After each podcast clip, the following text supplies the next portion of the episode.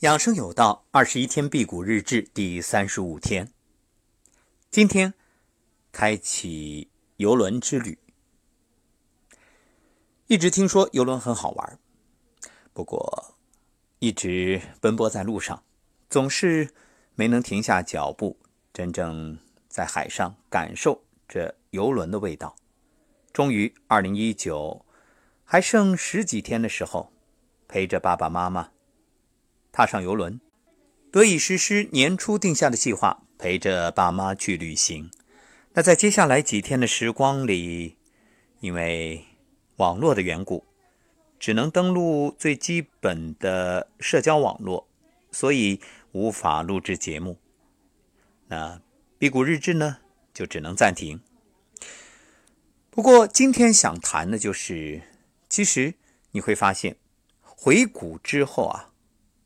你的欲望也会随之增加，因为在我辟谷期间，真的身与心都清净，整个人的状态特别静。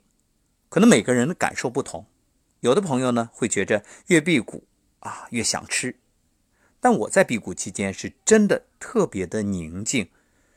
也就到了辟谷后期最后两天的时候，嗯，有点饿的感觉了。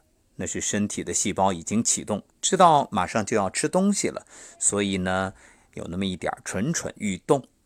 不过，在回谷之后，那才是真正经受考验的时候，因为一旦开吃，啊，稍不留神就会刹不住车。那尤其在游轮上，大家都知道，那餐厅是全天供应，好吃的特别多。嗯，所以接下来几天对我是一个考验。不过我相信，只要你内心知道你想要的是什么，只要你知道什么才是你真正所需要的，那一切考验恰恰是最好的一个洗礼。那就等我几天结束之后，再给大家做一个总结吧，也真正给各位辟谷成功的朋友做一个示范。辟谷容易回谷难，其实说难也不难，关键在于你懂得你的人生想要的是什么。